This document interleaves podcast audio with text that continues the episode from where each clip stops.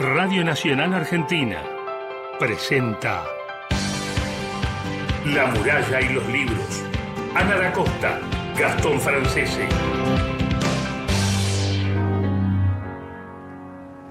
La mujer debe ser bonita, la mujer debe ser callada, se mira y se toca y no dice nada.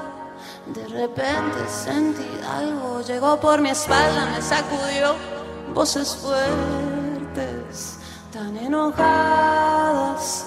Pañuelo en mano para nombrar a cada mujer desaparecida, a cada muerta solitaria por quien no hicimos nada. Puño en alto. Hola, ¿cómo están? Muy, pero muy buenas tardes. Bienvenidos a La Muralla y los Libros, el programa de radio de la Biblioteca Nacional. Temporada número 21, estamos cumpliendo 20 años. Es una enorme alegría compartir la tarde acá en AM870 de Radio Nacional. Mi nombre es Ana da Costa y me acompaña, como siempre, Gastón Francese. Qué programón hoy. ¿Cómo está Gastón? ¿Qué tal, Ana? Qué, qué lindo, qué lindo tener dos compañeros. Hoy le- los invitamos a Juan Sasturain, director de la Biblioteca Nacional, Carlos Bernatec, escritor, asesor de Juan también. Es una alegría, los invitamos a conversar para hablar de la Biblioteca Nacional. ¿Cómo están? Muy buenas tardes. Muy bien, Anita. Muy contentos de estar en, en el programa con su nuevo horario. Es una maravilla eso.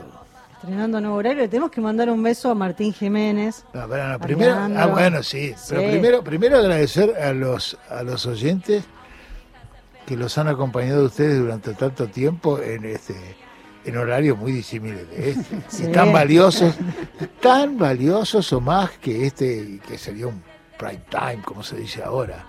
Porque hacer un programa a las 6 o 7 de la mañana o hacer un programa a las 12 de la noche este, En pandemia, arrancamos en, pandemia. en pandemia es un mérito y es y el hecho de haber conseguido una, una audiencia como, como la muralla y los libros la ha tenido durante todos estos años con tanta participación de la que estamos muy orgullosos, orgullosos del programa y orgullosos de ustedes como conductores. Así que esto es puede ser un premio, pero también es un, un laburo infernal venir a, la- a las 7 de la tarde eh, a trabajar.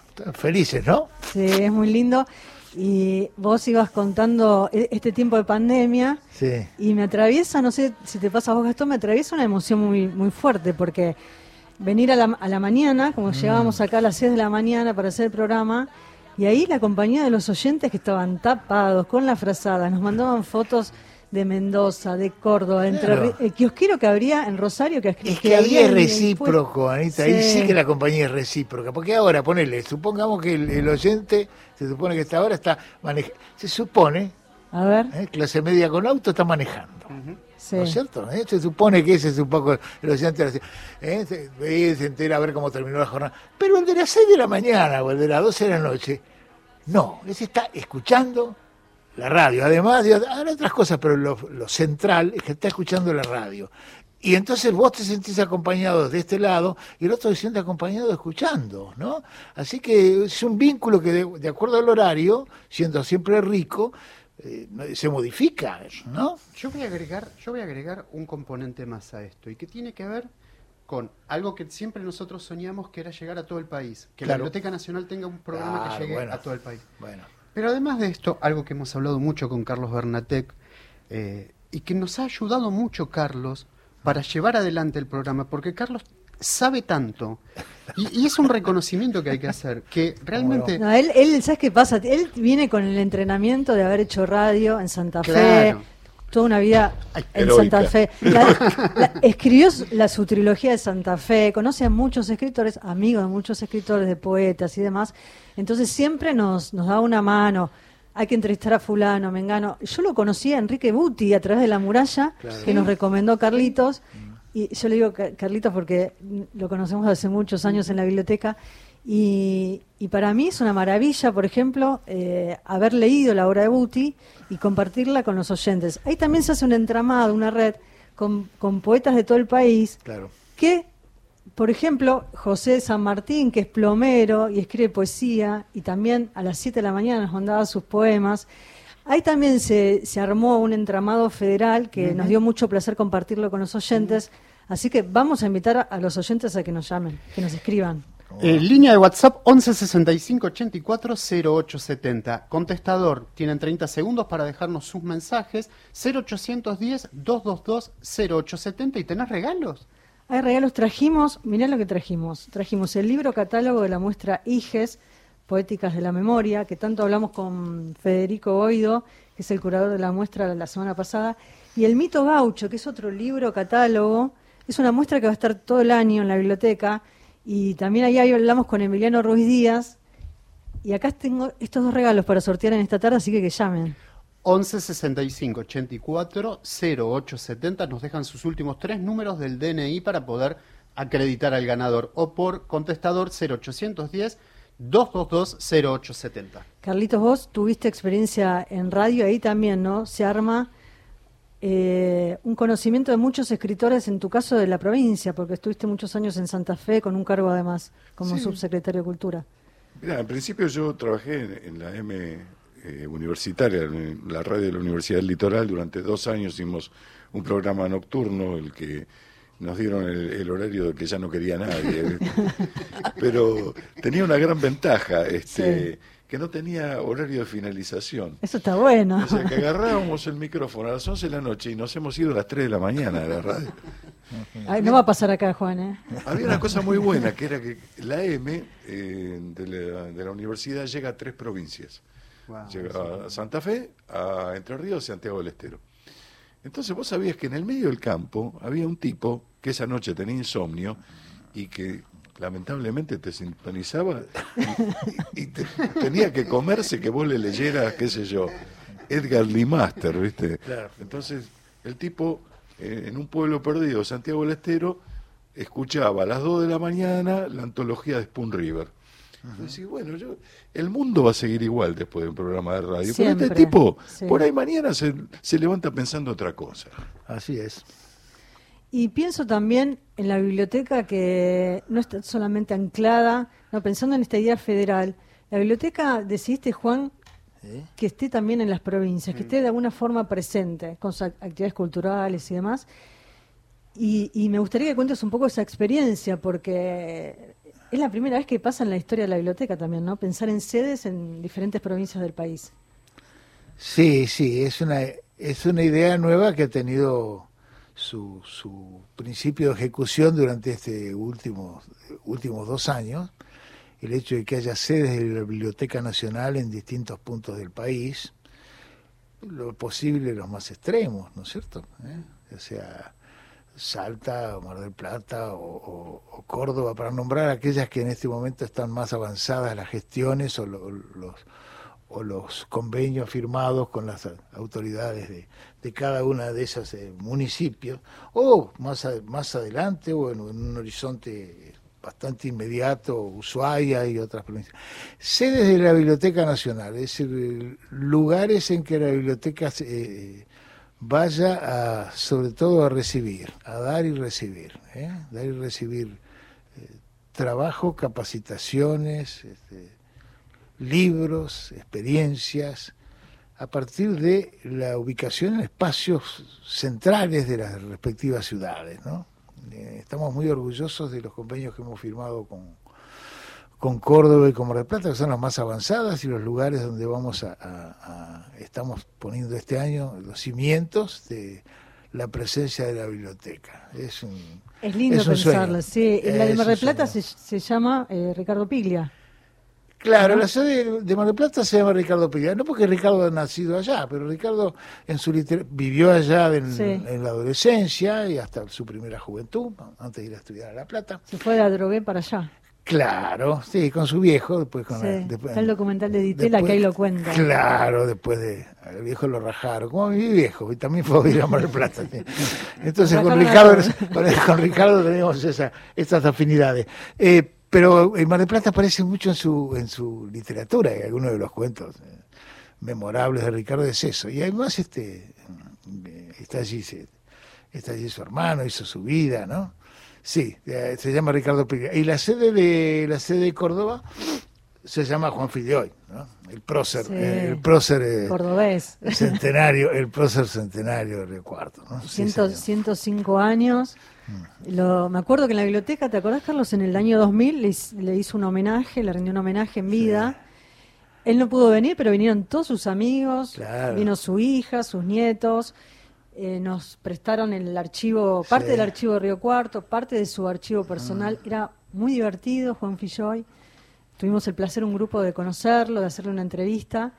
Y nos había dado los manuscritos, así que es una enorme alegría ¿no? que la sede de Córdoba Bueno, lleve su una, de nombre. una de las cosas que uno de los, ¿cómo podemos decir? Los eh, saludables efectos colaterales de la, del- de la asignación del nombre de Juan Filioy a la sede de Córdoba es la posibilidad de negociar con sus, sus- con sus hijos, sus descendientes, este, la, la- la- la- la, la participación con ese patrimonio, ¿no es cierto? La legación de ese patrimonio para la sede, ¿no? Eh, es otro gesto de la Biblia durante estos años, ¿no? El juntar todo, todo lo que sea este, recoger testimonio, eh, recoger este patrimonio de libros y, y de originales y de todo, es bienvenido. Y es muy lindo porque evidentemente estamos recogiendo el resultado de gestiones anteriores que fueron muy, muy, que colocaron a la biblioteca, como es la gestión de, de nuestro querido compañero Horacio González, que pusieron a la biblioteca en un lugar de, de respeto, de admiración y, y de, y de, de- de mucha, de mucha, ¿cómo podríamos decir? Una, una predisposición muy positiva respecto a la biblioteca. Donde vamos, es la- de algún modo, esta sigue siendo la biblioteca de Hay algo Horacio, del ¿no es legado, cierto? claro, ahí está. Hay algo del legado, me parece, que te llega a vos. Totalmente, no dudes, Gastón, de eso, ¿no? Carlito, vos que has participado de todos vos- estos años. La, la biblioteca, la biblioteca no deja de ser siempre una genealogía de, de lo que es la, la- la cultura argentina, ¿no? este, desde su fundación, desde Moreno, eh, pasando por los grandes hitos, ¿no? Por Grusac, este, hasta el presente, que, que fue este, eh, la llegada de Horacio y, y- y felizmente la llegada de, de Juan este, que son, son bisagras importantes en la historia de la biblioteca porque hubo cambios en cuanto a la mirada hacia lo popular, hacia la accesibilidad, la apertura, este, conceptos que por ahí para la generación del 80 eran discutibles. ¿no? Este, pero hay una nueva biblioteca instalada en la sociedad este, que se permite tener una mirada tan frondosa como cuando hicimos aquel gran homenaje a Spinetta o al Indio Solari Sí. este, y, y abrimos no este, una discografía, abrimos el concepto de cultura a gente que por primera vez venía a la Biblioteca Nacional. ¿no? Y yo te voy a agregar a esto y a vos también, Juan, algo que hablamos con eh, Skolnick, que tenía que ver con la política editorial. ¿A quién editar? Y, y la importancia que la biblioteca edite. Y la importancia de discutir estas cosas, de a dónde hay que mirar para publicar. Bueno, esa fue una, una fuerte discusión que tuvimos en la época del macrismo, ¿no? que la tuvimos con el anterior director porque él eh, tenía la idea de que la, biblioteca no debería ser una editorial. Pero nosotros se lo planteamos en términos de que nosotros no somos una editorial multinacional que va a salir a competir al mercado. Nosotros vamos a salir a rescatar lo que el resto de las editoriales no publica y lo que hace al interés cultural de la biblioteca y de la nación, que no es lo mismo. No es lo mismo meterse en un mercado con aspiraciones de competencia. Esa fue una, una discusión muy, muy brava, este, que se reflejó en otros estamentos también, ¿no? Como ese otro concepto de que la biblioteca no tiene que ser un centro cultural. La biblioteca no es un centro cultural. Es un centro que irradia cultura en un montón de dimensiones que antes no tenía. Porque la biblioteca tiene fototeca, tiene audioteca, tiene Mapoteca. mapoteca, tiene una cantidad. El un- archivo, el una archivo. hemeroteca fabulosa, una hemeroteca que debe ser las mejores de Latinoamérica. Este, entonces, este, el concepto cultura no es solo libro y anaquel, hay un concepto mucho más ampliado de lo que es.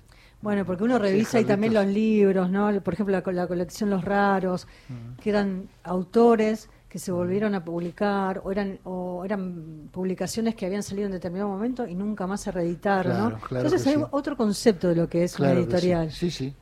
Eh, por otro lado, por otro lado, a partir de lo que coincidimos en esta caracterización que hicieron Gastón y Carlitos, de cuál es la función que debe cumplir o debería cumplir una editorial de la Biblioteca Nacional, hay un aspecto complementario de eso que no tiene que ver con la contradicción con lo comercial, ¿no? Porque editar libros es solo una parte, un gesto solamente. De nada sirve editar libros si esos libros no circulan. ¿eh? Los libros existen en tanto y cuanto alguien los lee, así que nosotros podemos editar libros muy buenos, muy lindos, de la cultura nacional, cosas por el estilo, y si los libros están en el depósito, ¿eh? no sirven para absolutamente para nada. Están nada más que en una presentación, decimos, sacamos estos libros, mira qué bien la Biblia, ¿no? No, no, no, pero los libros tienen que circular. Entonces, un desafío que, que hace que, complementario y que el que le da sentido a la edición es la lectura. Es la lectura. Bueno, por Entonces, eso no, se- por hacer accesibles los libros. Publicar es hacer accesible, pero es la mitad de la tarea. Por eso nosotros nos hemos propuesto también que nuestros libros, nuestros, nuestra hermosa, eh, nuestra hermosa este, bibliografía generada por la, la editorial de la biblioteca, son más de 400 títulos, más lo que vamos estando, empezamos a pu- republicar y a publicar ahora, empiecen a circular y tengan puntos de venta accesibles a todo el mundo y sobre todo visibilidad. Hay muchísimas buenas cosas que se publican en Argentina que no son visibles porque entre comillas no son comerciales. Las publicaciones universitarias, las publicaciones oficiales de todo tipo, libros que se publican y que nadie lee excepto aquellos especialistas o aquellos que se satisfacen la institución con publicarlos. No, no. Los libros así no sirven para Y mira, y los libros los vamos a estar sorteando acá en cada programa. Y vamos, y Sí, vamos sí. A, a seguir haciendo lo que hacíamos durante la pandemia, que era. Regalar, sortear un libro entre los oyentes, Sí. se lo mandábamos, lo iban a buscar al correo, al pueblo, al amigo, al vecino, llegaba y nos mandaban una foto, nuestros oyentes, así, Así que lo vamos a seguir haciendo con los títulos de la biblioteca para, para continuar no solo con la difusión, sino con esto, con la lectura, para que los libros circulen y viajen. Hay mensajes. Exactamente. Hay mensajes. Mario, hola, me anoto para, el, pre- para ganarme el libro. Sí. Soy Mario Batista desde Mercedes. Muchas gracias por traernos a Juan Sasturain, nos dice, pero no nos dice Beso el grande. nombre. Mira, felicitaciones por el programa y el horario. Después, saludos desde La Plata, gracias por este programa. Me encanta que difundan escritoras y escritores de todo el país. Cecilia nos dice esto. Bueno, que sigan escribiendo a qué teléfono, o sea, a qué número de WhatsApp. 11 65 84 08 70 nos dejan sus últimos tres números del DNI y contestador 0810 222 0870. Yo me quedé pensando, cuando hablábamos de las sedes, que la camioneta de... Hay dos camionetas en la Biblioteca Nacional. Lo en que viajaron... Ninguna está en ca- ninguna ¿No? está acá. Nadie te Ahora está trajo. en están- Cuando te distraes, das fueron vuelta para algún chau. lado llevando los libros. Se sí. van a Navarro en cualquier momento, En las cualquier camionetas. momento, Sí. sí. Bueno, no, lo que yo quiero ir a, a este momento. Tantos viajes que hace la Biblioteca Nacional con las Ah. camionetas y van a ferias, van. Yo quiero que Carlos me cuente, porque estuvieron en, en el sur, estuvieron en el Bolsón, Carlos mandó fotos Mm. ahí en un stand de la biblioteca. Un poco esa otra experiencia, ¿no? O sea, de la gente, cuando llega la camioneta de la biblioteca, forma parte de estas ferias, se acerca a los libros. Un poco que me cuentes que vos participaste de esos viajes, cómo es ese encuentro con la gente, no solamente a través de la sede, sino de la presencia de la biblioteca. Primero los 1600 kilómetros en el lomo que llegás.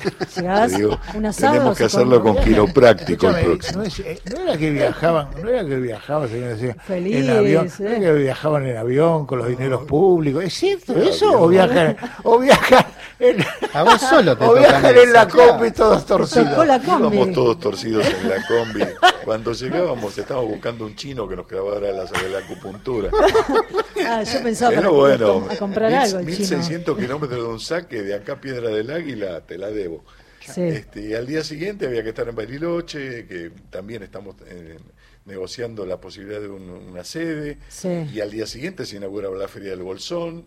Y, había stand- una había un- una cabina telefónica que se transformó. Quiero que me cuentes eso. En Bariloche. En Bariloche hay un- una avenida que tiene, este, que por iniciativa de, de- de gente local, que tiene una, una biblioteca instalada en el barrio, ¿no? es un barrio laburante, ¿no? Sí, un sí. barrio periférico de, el alto, como le dicen en Bariloche, que es donde viven los que trabajan Ah, sí, nos en la llama alguien de allá, construcción, por lo sí. general.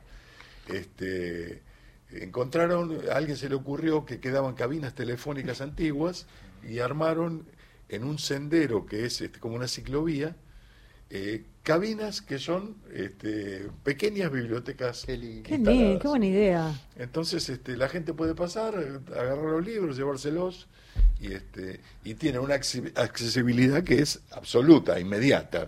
O sea, vos pasaste, llevas un libro. Vos pasás, hay una persona ahí parada, este, mirás los libros que querés, tenés tres paredes, las tres paredes de, la cabina para, para elegir te llevas tu libro y lo devolves cuando lo O sea, funciona como una biblioteca popular, digamos, con ese concepto. Eh, Ambulante. Eh, casi, espontánea, te diría. Sí, qué bueno eso. Como la plaza que con, Horacio. ¿Te acordás que, estaba el kiosquito? Que vos eras amiga del señor que lo atendía. claro, cuando tuvimos Guerrero, ¿te acordás? Claro, cuando tuvimos el kiosco. Claro. el kiosco ese proviene en realidad de la experiencia previa de Udeva cuando Udeva Maravilla tenía kioscos, ¿no? Maravilla en eso. todos los barrios había un kiosco de Udeva que sería un objetivo hoy difícil de, realizar, pero eh, estoy hablando este, Coronel Díaz y Santa Fe, ¿no? Hace 60 años que inventó eso Boris Pivakov en, en, exactamente en el 60, 60, 2000, exactamente, hace 62 años, cuando empecé a leer.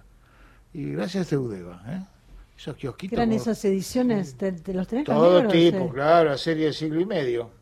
¿Cuál serían de monstruosas las tiradas de Udeva? Que estos libros todavía vas a cualquier librería de viejo y están, en, el, Parque Rivadavia, sí. la otra vez encontré un ejemplar del Martín Fierro ilustrado por Castañino, el grandote, el grande.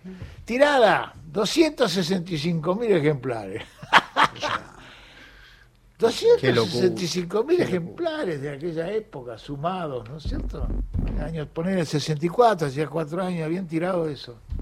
Dios mío. Impresionante. Bueno, es un ese era un modelo, un modelo distributivo, argentino, nacional, distributivo, democrático, ¿eh?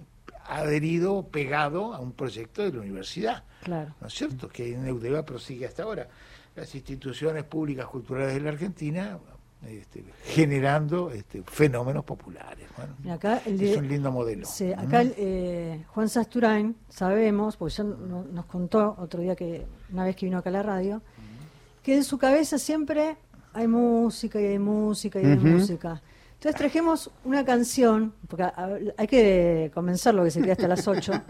Entonces traje una canción que sé, que sé, intuyo, intuyo que, le, que le va a gustar. Y a partir de ahí yo quiero tomar una palabra de esa canción para preguntarle algo de la biblioteca. A ver, la compartimos.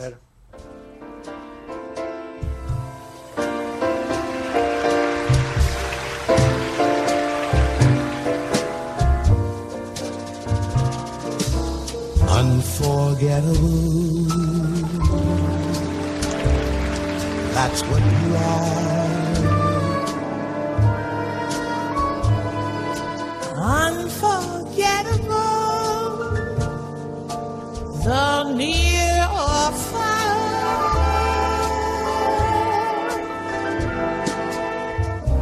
Like a song of love that clings to me how the thought of you does things to me. Never before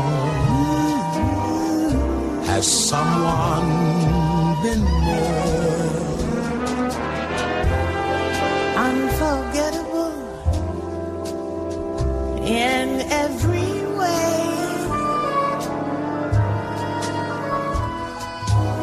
And forevermore that's how you stay. That's how you stay. That's why, darling, it's incredible that someone so unforgettable thinks that I am unforgettable too. Hola, Muralla. Bienvenidos a casa. Qué hermoso horario. Los vamos a seguir acompañando. Gracias por traernos a Juan, gracias por estar, por difundir y por seguir haciendo patria. Habla María de Villa Santa Rita. Qué hermoso sentir esas palabras eh, tan calurosamente que escuchaba los sábados a la mañana, que las recuperé de libros, de los, los que aman los libros como uno palabras impresas y guardadas entre los tapas que pueden valer mucho, mucho. Habla Juan Carlos de Valvanera. Mi nuevo, mi nuevo documento es 719. Participo. Me habla un- la persona ciega de Concepción Uruguay, director de la- del servicio de aportar. Les ruego que tengan en cuenta a la Biblioteca Braille de La Plata para reactivarla y darle la modernidad que necesita para ciegos. Muchas gracias, muy buenos días. Buenas tardes, queridos amigos. Este programa es para mí. No lo había escuchado nunca, a pesar de que me la paso escuchando Radio Nacional desde hace mil años. Tengo ese ejemplar del Martín Fierro con Castañino de aquella época. Por eso este programa es para mí.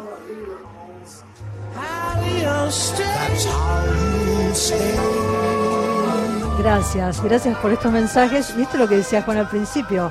Este programa es para ustedes, para los oyentes, así que me alegra y, y la música que te elegimos, Juan. Qué bárbaro. ¿Sabés qué es esto, no? Esto es Nat Cole, Sí, ¿eh? el negro Nat King Cole, sí. con Natalie Cole con su hija, Unforgettable. ¿no? Es extraordinario. La versión de Nat Cole, a mí Nat Sí. Cole me encantó. Un pianista extraordinario con su trío que además cantaba. ¿eh? Y, Nat- y- y Natalie es muy buena, muy buena. Bueno, esto, este Sí. tema yo lo bailaba con Lola, con mi hija, cuando tenía cuatro años. Mirá. ¿eh? Ante la envidia de su madre. ¿eh? Entonces bailábamos, yo me arrodillaba y bailábamos Unforgettable. Si no, Qué le, si no le armé un buen Edipo con esto, no se lo armo con Ahora la voy a llamar a Lola. Ah, no, pero es tan hermoso.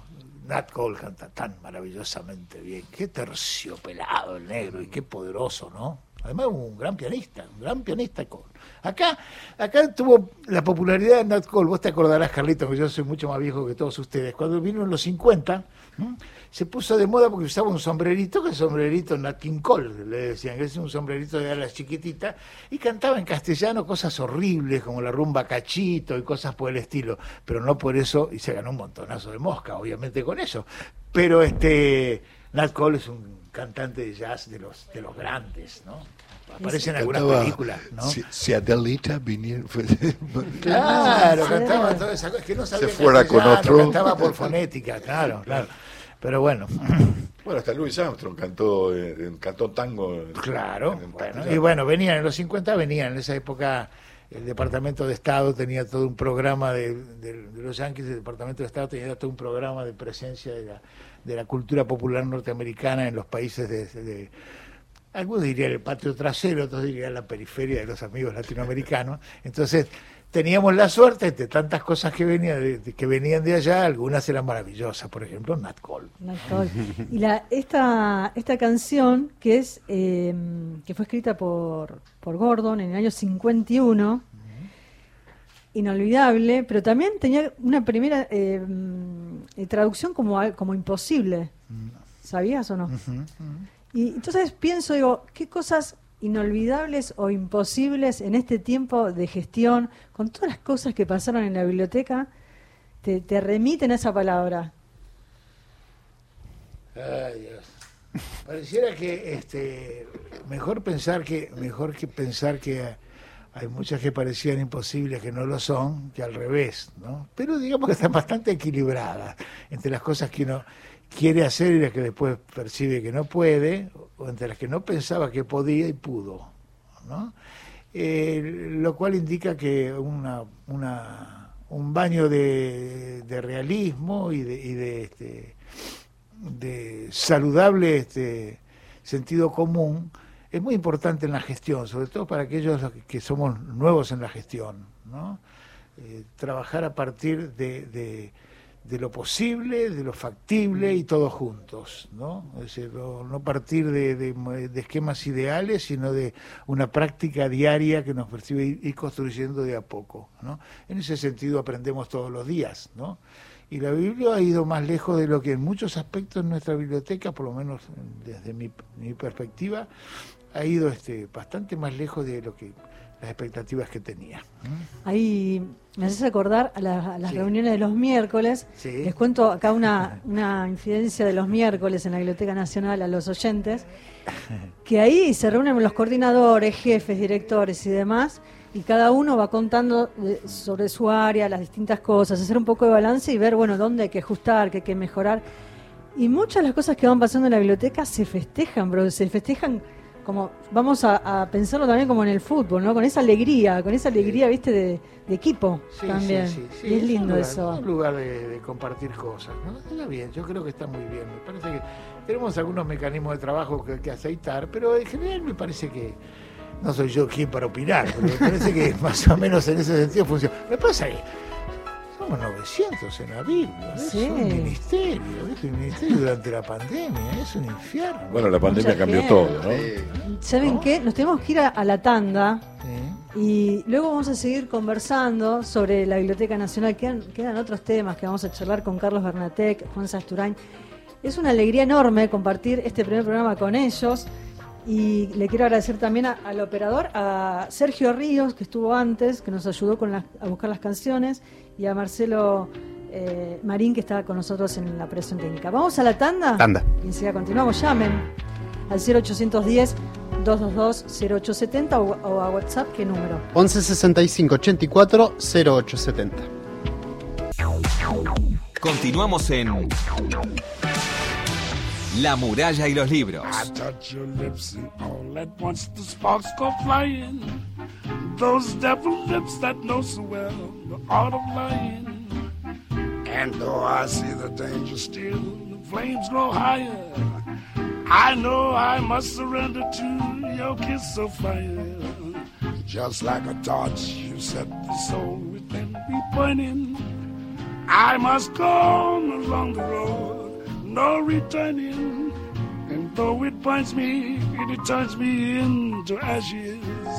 My whole world crashes without your kiss of fire. Escuchame, estamos, estamos acá. Me, me gusta porque no saben la charla que tenemos fuera del. Afuera, aire. afuera del aire Fuera siempre es mejor. Eh, estamos con Juan Sasturain, con Carlos Bernatec, haciendo La Muralla de los Libros, el programa de la Biblioteca Nacional. Y eh, yo quiero escuchar a los oyentes, así que si tienen ganas nos llaman, nos dejan mensajes, ¿a qué números?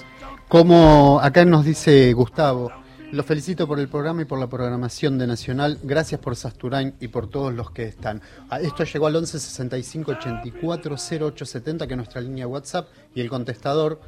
Llamen, que nos gusta escucharlos. Sí, a ver si- 0810 222 0870. Nos llamaban a la mañana, ¿por A la no nos van mañana, a, a las 7 de la mañana nos llamaban, así que llamen.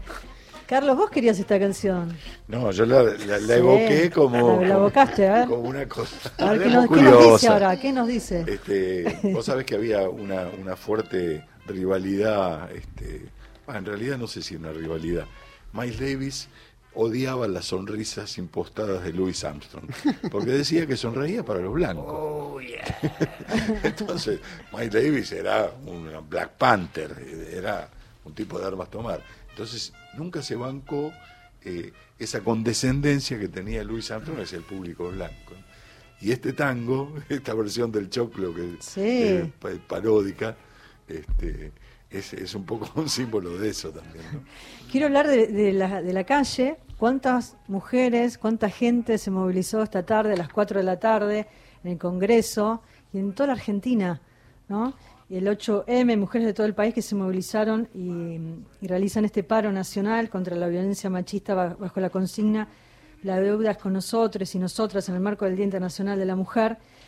Y quise también hacer un vínculo con la biblioteca, porque la biblioteca que eh, está haciendo este, eh, este vínculo tan amoroso con dos instituciones como es el Teatro Cervantes y como es el Inca, proyectando películas lunes y martes en una pantalla, es, es precioso. Estuve los otros días y muchísima gente va a ver cine.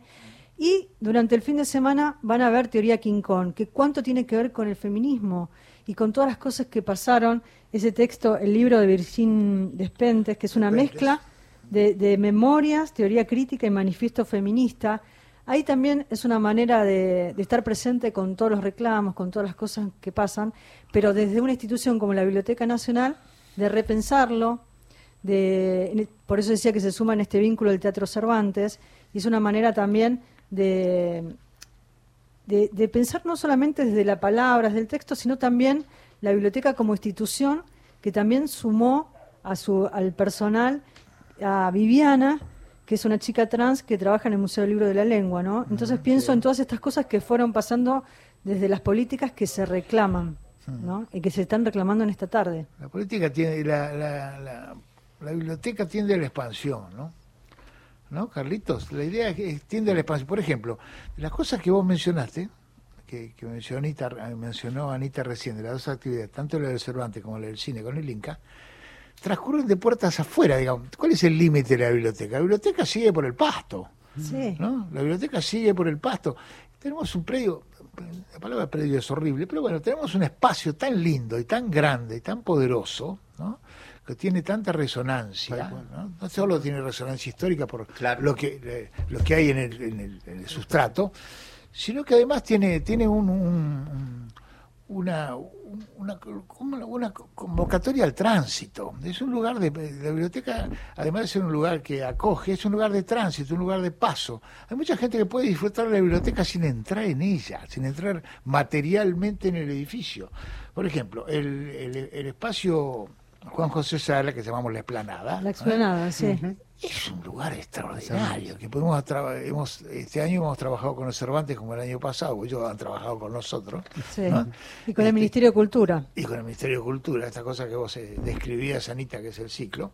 Este, y después lo del, lo del Inca es directamente en, en el parque, donde está el Monumento de Vita. yo etcétera. digo, la gente, no- gente- no, necesita ni Sí. butaca, la gente instala en el pastito, Van llega, con la, llega con la, la silla y se pone a ver la peli. Algunos protestan en el barrio, dicen, uy, no, hacen ruido, molestan. Siempre van a protestar por Ah, algo. por favor, una, dos horas, dos horas a, a la, a la semana, tranquilo, para ver, para Pero- ver películas, está todo bien, ¿no? Me, me gusta esta idea de, de, de la biblioteca intervenida en, los- en sus espacios porque uno ve la cantidad de gente que va a correr, va a caminar, que hace deporte, que hace gimnasia, los profesores con el tema de la pandemia dando clases en- en- al aire libre.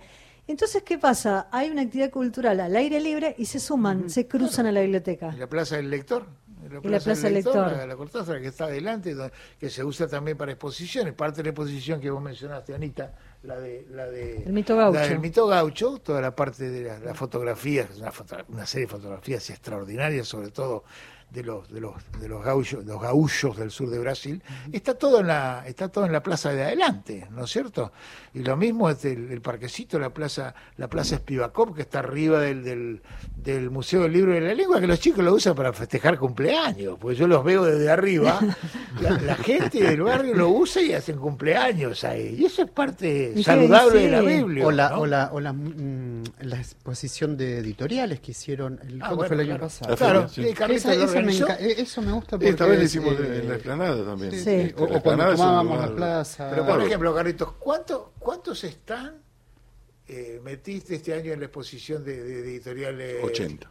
80 están. 80 en pandemia. 80 en pandemia. ¿no? Este, y era la primera vez que se hacía en ese espacio. Pero aparte también está esta sinergia con otras instituciones, ¿no? Claro, Porque esa también. está el Cervantes, que montó una sala espectacular en la explanada. Qué lindo ese, ese escenario, ese escenario que. Qué bueno Qué que ganas no de que quede, ¿no? todavía. ¿Eh? Qué ganas de Está que quede, ¿no? ¿eh? Sí. Es una sala- ese, ¿no? es, es una sala que está a medio camino entre asilo Sí. abierto y, Sí, sí, y sí. cubierta, ¿no? Se la pedimos a, a Tristán, a Tristán Bauer, le hacemos acá un llamado a la solidaridad de la biblioteca. Nos interesa muchísimo ese escenario. Claro, pero no nosotros solo tenemos, eso, por ejemplo, ¿no? tenemos, Sí. ahora hemos rehabilitado, rehabilitado en el sentido que lo hemos optimizado a la, este a nuestro auditorio, ¿no es cierto? Jorge Luis Sí. Borges, que es precioso, del cual estamos muy orgullosos, le hemos puesto las luces nuevas que costaron Está un montón de plata, está divino. Pero no tenemos, en fondo, no tenemos tantos espacios. No. No tenemos Sí. tantos espacios. La, la biblioteca cuando fue concebida, en su momento, tampoco se pensó en términos de, de- que era para, para actividades que no fueran estrictamente ir, sentarse y leer. ¿no? Entonces, en los lugares de transición tenemos, tenemos las exposiciones y hemos ido recuperando espacios para utilizarlos como, como lugares de, de recepción de público para, para exposiciones o para, eh, para presentaciones de libros y todo. Eh, Sí, y, y además pienso en la biblioteca, ahora vam- vamos a escuchar a, a los oyentes que me está haciendo seña Cristian Blanco, que está en Sí. la coordinación de aire. También pienso en la biblioteca hacia afuera y que estuvo todo el verano en Tecnópolis con gran afluencia de público, con una maqueta que si se la perdieron, la tienen que ver en la Feria del Libro y también para estar en la Feria del Feria Libro. del Libro, Vamos ojo. a, vamos a escuchar a los, a los oyentes y, y seguimos charlando. Unforgettable quiere decir, muchachos traduzcan, inolvidable. Y Natalie Cole lo hizo, este, no. Buenas tardes a la queridísima Radio Nacional, un abrazo, gracias por, por toda la programación y bueno, en especial estoy escuchando ahora el de la biblioteca. Eh, un saludo muy grande, por supuesto, a los que llevan adelante esa institución también tan querida. Y he tenido oportunidad de escuchar, este, de participar de muchas actividades en su momento. 30 segundos, 30 segundos. Dejen su nombre y digan también de dónde están llamando, de qué localidad. Vuelvan a llamar si quieren seguir contándonos algo más. Claro, sí, la traducción es inolvidable. Yo le decía porque había leído esta tarde en algún lugar que en- en- por un tema de la discográfica también se había hecho como una traducción como imposible, por eso lo había comentado. Lo que comentaba una, una, una oyente, que Sí, vamos a completar cuál era su pensamiento. No, lo que ella quería decir, que no dijimos nosotros, vos, es que fue, claro, eh, Natalie Cole Sí. grabó sobre la grabación de su papá. Claro. No se juntaron para grabar, porque la grabación de Sí. eh, tenía, tenía 30 años más y ella la grabó, grabó encima con su viejo. Claro, está ahí la pantalla. Está en, Exacto. en- en YouTube, si la quieren ver, es Ya bellísima. había fallecido hacía mucho tiempo. Sí, sí. Después, hoy nos vamos a ir con una canción de Yamila Cafrune, lo cuento porque queda poco tiempo. Y les digo que no se pierdan, que va a estar el 11 de marzo, con entrada libre, gratuita. Tienen que ir a ver esta muestra, el mito gaucho, que está ahí en el primer piso. Yamila Cafrune, generosamente, participa de esta muestra y va a, a dar un concierto en el marco de la muestra. Así y que además a las 19 horas. La presentación del libro de Belén, María Belén Aguirre. María- Que lo tenés ahí, creo. Eh, Pater Dixit lo presenta, es gratis. Sí. Eh, creo que tiene, ¿sabes qué? Una intervención de Néstor Cordero, el gran filósofo que vive en París. Bueno, eh, también va a participar de alguna manera en la, en la presentación, así que es tucumana, eh, es de- ella dirige la Biblioteca para Ciegos Haroldo Conti, creo que es. Mira, ahí tienen doblete. Se van el Eh. 11, la ven a María Belén Aguirre ¿Viste? presentando el libro y se quedan al concierto de Yamila. Cafrune. Y gratis. Ahí está. Como todas las actividades en la Biblioteca Nacional. Así es. Y hablamos, Libres y gratuitas, compañeros. Así es. Y mm, estábamos eh, mm, eh, pensando en la biblioteca, en la Feria del Libro, en Tecnópolis, pero también pienso en algo que es muy importante y que lleva mucho tiempo de gestión y que no se cuenta hasta que llega el momento de dar la noticia y tiene que ver con las donaciones. Y me parece que es algo muy importante también porque forma parte del acervo, del patrimonio, la incorporación de donaciones, tanto que, Carlos, vos que, que estás desde la época de Horacio González, Trató con la... luego con, cuando estuvo Leopoldo Brizuela también, tanto lo que se hizo para que vengan eh, archivos y bibliotecas de autor, porque es el patrimonio de nuestros autores, que Sí, venga a la aparte, biblioteca. eh, pensamos también que es el trabajo de nuestros investigadores, ¿no? Porque cuando Mm. llegan este, bibliotecas personales, manuscritos y demás, este, no es un material que automáticamente pasa a exhibición, sino que es un material de trabajo sobre el cual uno encuentra realmente maravillas, ¿no? Este, yo recuerdo, por citar un caso, este, me tocó eh, cuando compramos la, la primera biblioteca de Alfonsina eh, Storni, eh, no, de Alfonsina Storni no, de Pizarnik. Ah, de Alejandra Pizarnik. Sí, claro. Que los libritos estaban escritos con su letra Flora Alejandra Pizarnik, Qué lindo. letra de nena. ¿no? Qué emoción encontrarte ¿no? con y esos con un pedazo de documentos. historia de la, de, de- de la Totalmente, literatura argentina. Totalmente. No es broma. No es la única biblioteca Pizarnik, hay otras, ¿no? Sí, pero, sí, sí, sí. pero esta era como la biblioteca originaria de ella. Este, y, y donaciones como la gran donación que recibimos en plena pandemia de la librería Ecliptodón. Qué lindo Era eso, sí, que está Una registrado. donación sí. espectacular, un material de primera que este, empezamos a ordenar y hicimos la mudanza en plena Una pandemia. librería eh, con mucha historia. Sí. Ah, Una librería muy hermosa. Estuvo Sí. muy generosa la gente de, de Liptodón. ¿no? Qué Muy lindo. generosa con nosotros, sí, sí. ¿eh? Estamos muy orgullosos de esa de la recepción de todos esos materiales. Era una, era una librería que estaba ahí en el, en el barrio de las facultades. ¿no? ¿Ibas ahí, Juan? ¿Eh? ¿Ibas? Un par de un par de veces, sí, sí. Un par de veces estuve ahí, sí. Un viejo librero histórico. Pero sí, de eso, de las, de las, de las donaciones, mira, eso. Es para varios programas. ¿no? Últimamente hemos tenido contacto con la con los descendientes la, de, de Paul Grusac. ¿eh? No, mirá. Paul Grusac, que fue director Y de da la biblioteca. vértigo, da sí. vértigo, da vértigo, realmente, vértigo Mm. espiritual, ver este el, el material de la de la donación eh, de- del patrimonio de Grusac. Estuviste ahí, ¿lo viste? Sí, es una, una hermosura. Bueno, ya este otro día venimos y Pero charlamos contanos de eso. algo, danos un adelanto, porque dijiste vértigo espiritual, o sea, es Es fuerte. lógico, sí. vos te encontrás, por ejemplo, por el Grusac no solo están los originales de sus obras, Sí. los originales y manuscritos de, de- de sus obras, de sus prop- eh, obras de ficción u obras de, de investigación, sino, que además está, pues Grusac, él era un investigador, entonces están los documentos de las investigaciones que él realizaba, como digamos en la época de Rosa, le realizaba don Pedro de Angeli, 30 años después, en los años, a partir de los años 70, 80, 90 y cosas, Grusac investigó, por ejemplo, eh, fue el tipo que escribió el primer gran libro sobre las Malvinas, ¿no es cierto? Como, como sus intereses de, de- de francés este, contra los ingleses, ¿no es cierto? Por las Malvinas. Este, pero, por ejemplo, hay un el otro día veíamos una carta de- de un militar de un militar alemán que estuvo al servicio de, de Rivadavia y que luego luchó en las cosas, que era eh, Rauch, que es en- era del año 22, una carta del año 22, una carta que está eh, impecable, y así, montonazos de documentos de todo tipo, tesoros, toda la correspondencia, toda la correspondencia de Grusac con, con, con toda la, la- la- la- los, los- los- los hombres de la cultura francesa de, de- de- de fines del 19 y comienzos del 20, es un valor incalculable. Bueno, todo el tiempo te encontrás con esas cosas, Y con esos que- gestos, con esos gestos generosos, esos gestos Sí. generosos. ¿no? Algo habrá hecho la biblioteca bien en algún momento para que nos tengan esa confianza. Y ese ¿no? cariño, porque eh, Paul Grusac fue director de la Biblioteca Nacional durante 44 años. Claro, y contamos a los oyentes que no saben. Ah, bueno, pero Sí. inventó el, el mito de la Biblioteca Nacional y Ah, pasó a ser nacional a partir de, de- de su gestión, ¿no es cierto?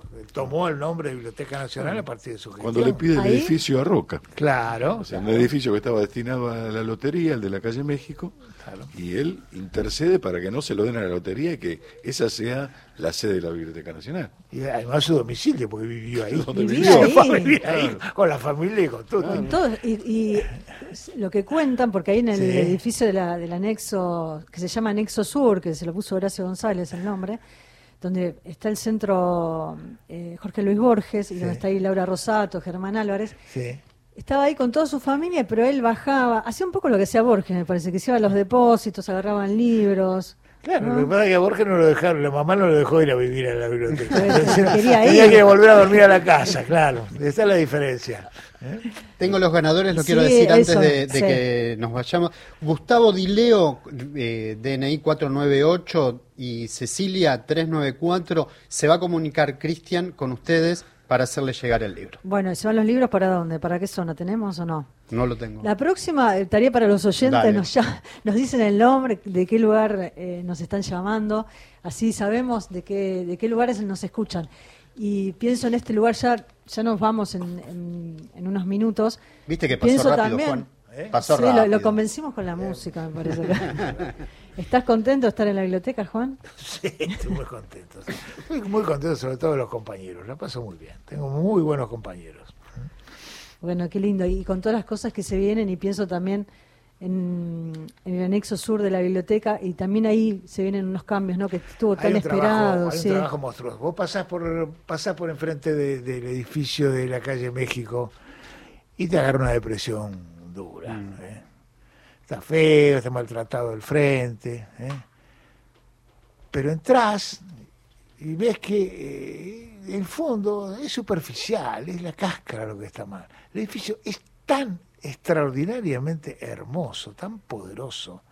Este, este, es tan linda la madera, es tan lindo los pisos, están- hay que arreglar, y bueno, es una inversión de guita que en la cual el Ministerio de Cultura se ha, se ha comprometido, es una tarea que Tristan Bauer se propuso y, y se va a llevar adelante, y el Ministerio de Katopovich lo va a llevar adelante, estamos invirtiendo en eso, ¿no?